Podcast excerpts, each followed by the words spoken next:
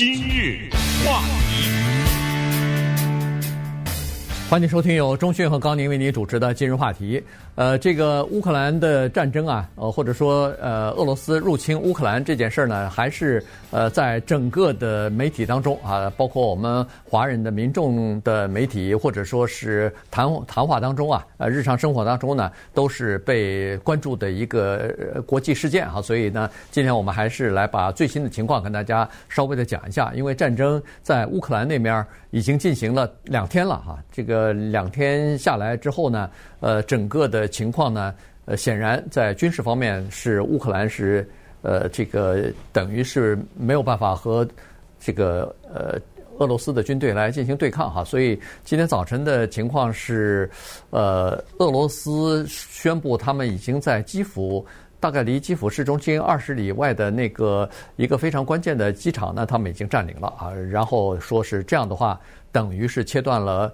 呃，西方对乌克兰的各种各样的这个援助啊，因为很多的的军事的物资的都需要机场机场来降落嘛，所以呃，这是一方面。另外一方面呢，倒是出现一个呃好的迹象，就是俄罗斯今天是表示说愿意和西方呃开始进行谈判了哈，但是呢，他有个先决条件，就是愿意就乌克兰不结盟这件事情和西方进行谈判，也就是说，他一边兵临城下在打着，一边呢在谈判桌上。那这样一来的话，他可能就会得到更多他想要得到的东西，因为西方也好，乌克兰也好，美国也好，都希望让这个俄罗斯的军队停止停火。那么要急于让一方停火。那对方你就要接受对方更多的这个呃要求，否则的话他不停火啊。所以这个呢，倒是一个呃希望能谈判能谈成一个停火协议吧。我觉得如果这个谈判真的谈成了的话，那普廷就应了川普的话，那就是一个战略的天才了。嗯，你想一想啊，我们当然是假设，我先对你说我不会打，普廷是不是对着全世界说我不会入侵乌克兰？是不是他说的？对对。对我说我不会打，哎，你相信了？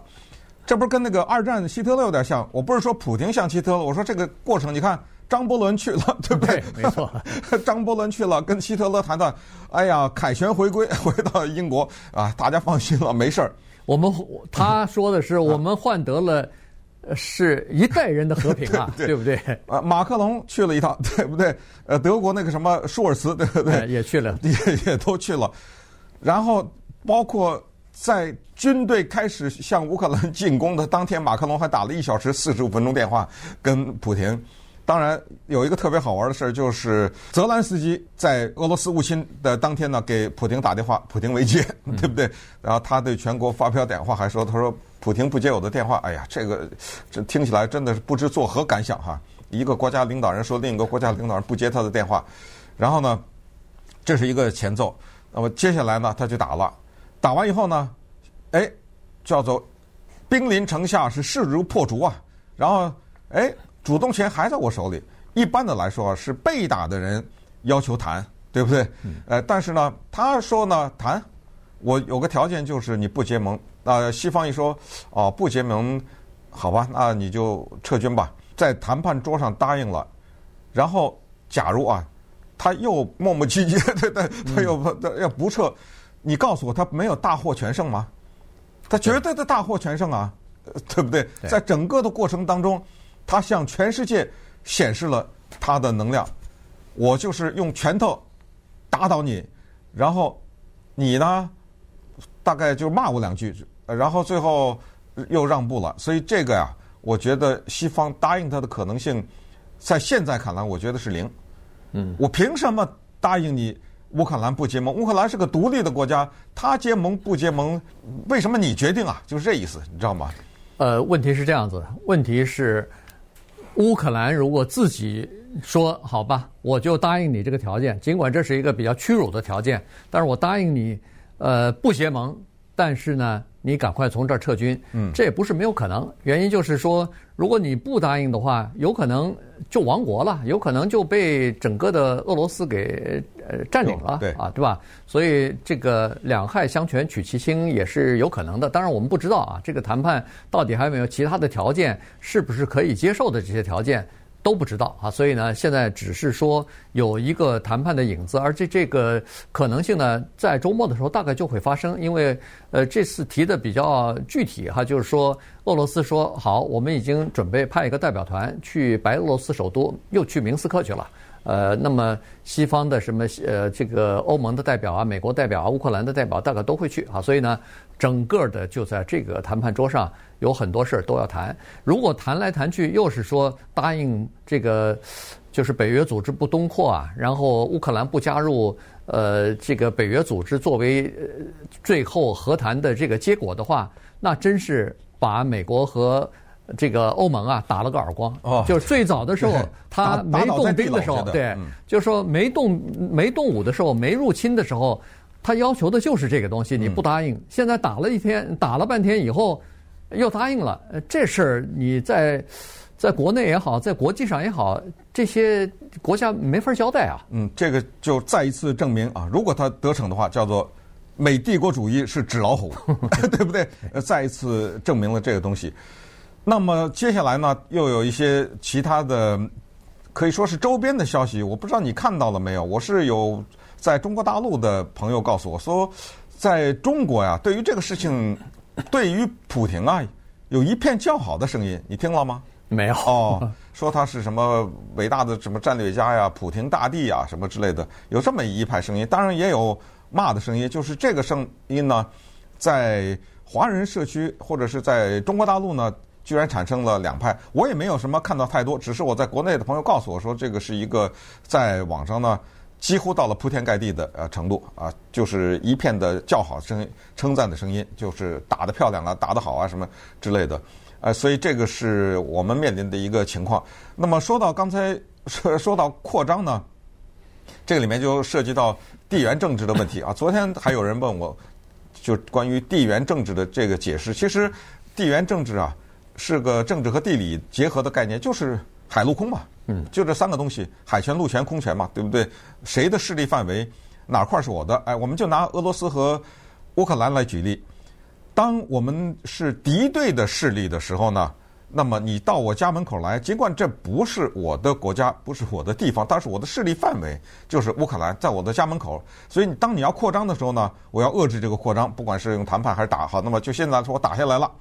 打下来了以后呢，不管你怎么样，至少乌克兰加入北约这一条啊，不管谈不谈，肯定是没了。你想对不对？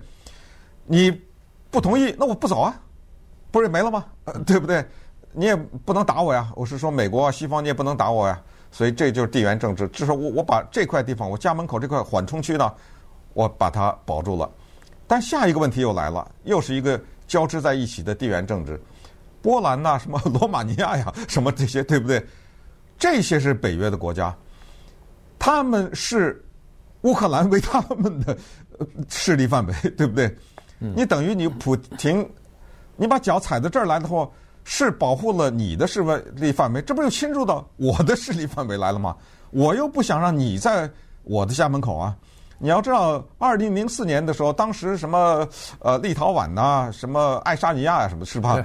这些国家，至少这三个波罗的海三国，对，哎，那哗哗哗的就加入到北约了。那么这个意思就是说，咱们用老百姓能听懂的话说，我不喜欢我的这个邻居俄罗斯，我喜欢欧洲欧盟，我喜欢北约。那么在这种情况之下，因为我不喜欢你，可是现在呢？由由于你的强大的力量，你跑到我家门口来了，这不是就等于又侵入到我的地域了吗？因为今天早上我看到这个一个分析是说，普廷的野心绝对没有停止在乌克兰。嗯。那么接下来刚才说的那个什么拉脱维亚、立陶宛、什么爱沙尼亚什么这些，他们是北约的国家，那我就在这儿待着，虎视眈眈的待着，因为乌克兰现在已经据为己有了。已经是我的了。不管是泽连斯基被推翻，上来一个傀儡的政权，还是在谈判桌上签了不加入呃叫做北约的协议等等，至少到现在为止，普京他不达到目的，他绝对不会撤军的，对，对不对？对，呃，这里头可能有几点哈。第一点就是，呃，俄罗斯是强调北约威胁了他的安全了。他的这个俄罗斯的理由是这样子的：先不说是以前我的势力范围，我的这个结盟共和国里边的很多，大概有十四个国家都加入到北北约组织里头去了哈。那么北约是一个军事同盟组织，呃，我没有同盟，我是一个。呃，你们有三十个啊？现在北北约大概加在一起，可能要不就是二十九，要不就三十个呃国家了。这个北约组织在冷战期间是对付俄罗斯的，是对付当时的苏联的。当然，苏联那个时候也有一个华沙条约组织，是两个对立的军事组织。但是，但是苏联解体之后，华约呃华沙条约组织也没有了，也解散了。那么，您这个北约的组织。不是明，这这是明摆着的事儿，就是对付苏联，就是对付俄罗斯的。现在，所以，呃，这个是他他认为是对他的一个威胁。另外一个呢，就是他走了一步棋，这步棋就是让这两个呃，就是乌东地区的这两个什么呃顿兹呃顿涅哎顿涅哎顿巴斯地区呃顿涅茨克啊什么的呃这这两个地区独立，然后他又承认这个呢，造成了一个。继承的事实就是说，乌克兰绝对不会放弃这两个地方，于是就造成了一个叫做领土争端。嗯，而加入北约组织的国家必须有一个先决条件，就是不这个国家不能有任何的领土争端。如果领土争端的话，那大家只要有领土争端，我也去加入到 呃这个北约，反正你保护我，我就我就不怕那个有领土争端的邻国跟我打仗了。啊，不行啊！这个北约说我不是你的保护伞，你你先把这个领土争端解决了，然后再能加入。所以现在实际上谈跟不谈，从某种意义上来说，没有什么太大的，呃，就是没有什么太大的呃意义。原因就是，如果除非乌克兰说好，我也承认这两个，我我们这个呃乌东地区我就让给呃呃俄罗斯了。那这样的话，他可以加入啊，否则的话，有领土争端，他没法加入到北约组织。今日话题，欢迎继续收听由中讯和高宁为您主持的今日话题。这段时间跟大家讲的呢是这个俄罗斯呃入侵乌克兰的呃最新的情况啊，说现在有可能要进行谈判，但是最终的谈判结果是什么，以及里边的条件什么呢？呃，目前还不是完全知道哈，所以呢，呃，就静待这个整个的事情的发展吧。现在刚刚进行了两天哈，所以，呃，我们尽管在美国没有受到什么太大的影响，但是可以想象得出来，在那个呃乌克兰那个地方是呃确实哈，当地的民众是遭受着呃战争的这种摧摧残和蹂躏啊。呃，因为为什么呃俄罗斯会选择二月份来进攻？呃，它除了这个呃战略的时机之外呢，可能跟天气气候也是有关系的哈。第第一，在那个地方现在是就是冰天雪地，温度非常低。呃，二月下旬呢，刚好是那个地方。呃，就是冰层，据说是最厚的时候啊，所以呢，我们都知道，在乌克兰这个地方，它是一片大平原呐，所以呃，有点什么沟沟渠渠之类的东西，哪怕里头有水，但是在这样呃天寒地冻的情况之下，也都结成冰了，所以非常适合坦克作战哈。当初在一九四一年这个呃当初的这个呃二战的时候，希特勒不是进攻呃要要想。打下这个苏联嘛？那那个时候，呃，有两个方案，一个是攻打莫斯科直接，另外一个方案呢，就是呃，先呃向南啊取下这个乌克兰来。当时希特勒还有他的一些呃将领们，最后讨论下来，就是说还是用这个呃两个集团军，呃坦克集团军的这个兵力呢来攻呃乌克兰，可能会伤亡比较小，原因就是它比较开阔，适合这个坦克作战。所以当时真的拿下来了，哎，真的拿下来，而且这是一次非常著名的战役。所谓的著名，就是，呃，苏联红军惨败啊。这个布琼尼元帅指挥的这场战争呢，他是他是呃苏联的，当时苏联的最高的将领啊，但是他是叫做一战的老牌的这个指挥方式，他是指挥骑兵师的，那骑兵没法跟坦克作战呢，所以他一开始的战略可能有有点错误哈，所以。被被这个希特勒的这个铁甲军团一下子给包围了，包了个大饺子。呃，然后他战术也不对哈，我我当然我不懂，但是我看那个呃，就查资料的时候，上头是说他用的这个添油战术，一点一点的往里头加兵力，结果最后导致完全的八十万大军被这个希特勒的坦克兵团包围，最后大概有十来万呃突围出去了。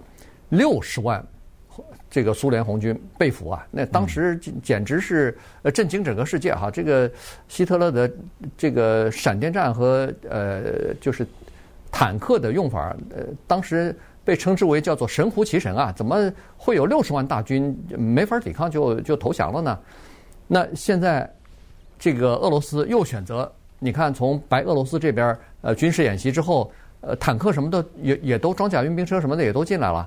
所以呢，呃，选择冬天主要是为了这个有了结冰的路面以后呢，战壕之类的东西都不太容易呃阻挡住这个呃就是坦克的进攻啊。所以这是二月份，再加上现在这么冷的天气，欧洲很多国家，包括尤其是德国和意大利，是急需要俄罗斯的天然气的，不管是发电也好，不管是取暖也好。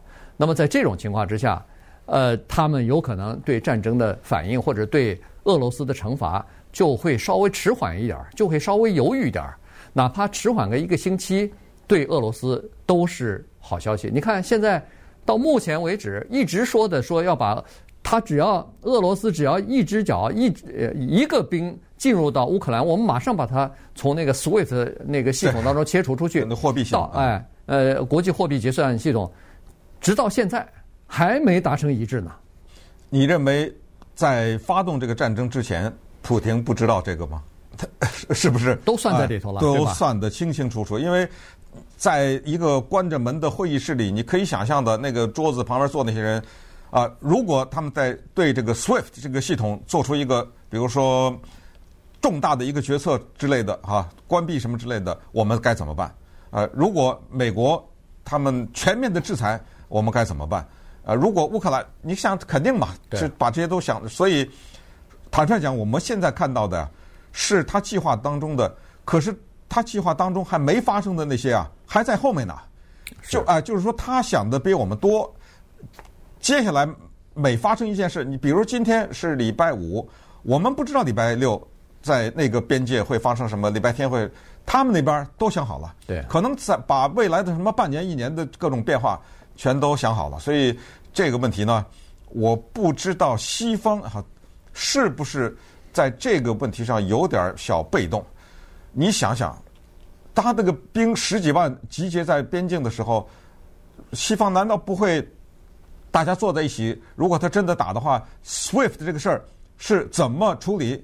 不说啊，嗯，对不对？呃，怎么现在就没有明确的结论呢？该怎么制裁啊？什么？那当然。这些再反过来说，也是我们不知道的，就是他们也有商量，他们也有对策。那么接下来怎么办？只能是我们在这儿像看连续剧一样的看这种发展。但是更好玩的是，我看到在美国国内这个事儿呢变成政治了，就是两党呢来说，基本上吧是一致的，应该不会说嗯、呃、公开，包括 Trump，他也不是说普京应该把乌克兰打下，他只是说他的这个战略。是很聪明，啊，他的这个想法很敏锐，呃，他是一个这方面的战术的天才，但是 不会有什么共和党人说该打哈。但是那你就问了，那分歧在什么地方呢？共和党人说啊，这是拜登的错，你能想象是为什么是拜登的错吗？考考你啊，如果你对美国政治很熟的话，如果一个共和党人，比如说现在的参议院的少数党领袖 Mitch McConnell。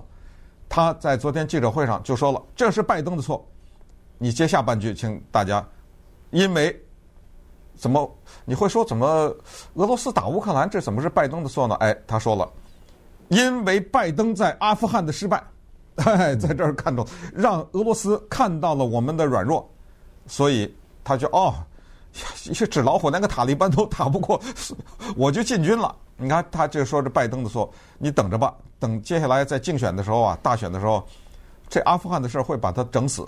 嗯，你知道不会会把拜登？这是美国国内的党派之争，在这个问题上，在国际舞台上呢，普京可以说是啊义正辞严的痛斥美国。他举了两块牌子，第一块牌子他没有用核武器，但是他用了几乎就是差说出这个字的，就是说我们将不排除让你让你蒙受人类历史上你们历史上从来没有过的，这个就是核武器。嗯，说白了，我不排除使用核打击这个方式，这是第一块牌子。第二块牌子。他讲的就是美国是一个叫做谎言的帝国，他举了很多的例子。其实我记得我们两个在可能有没有十年以前呢，就讲过普京呢，当时在《纽约时报》上面发表了一个他的署名文章，就是痛斥所谓美国是国际警察这件事情。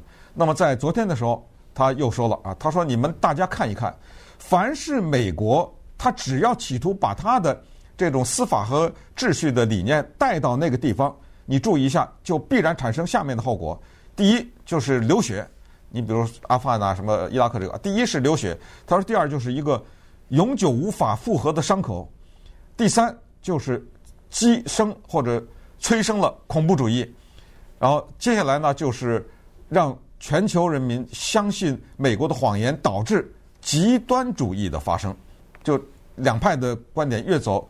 越极端了，他他说美国就是一个叫做谎言的帝国。那么现在反过来，到底真相何在？到底谁在说谎？那么我们再反过来看看普廷，除了刚才他说的“我绝对不会进攻乌克兰”以外，他现在进攻乌克兰的最大的理由是说，当地那两个独立的共和国向他提出申请，嗯，要他出兵维持和平，因为他们说啊，那两个独立共和国呀、啊，被乌克兰种族清洗打得不行了，所以我才。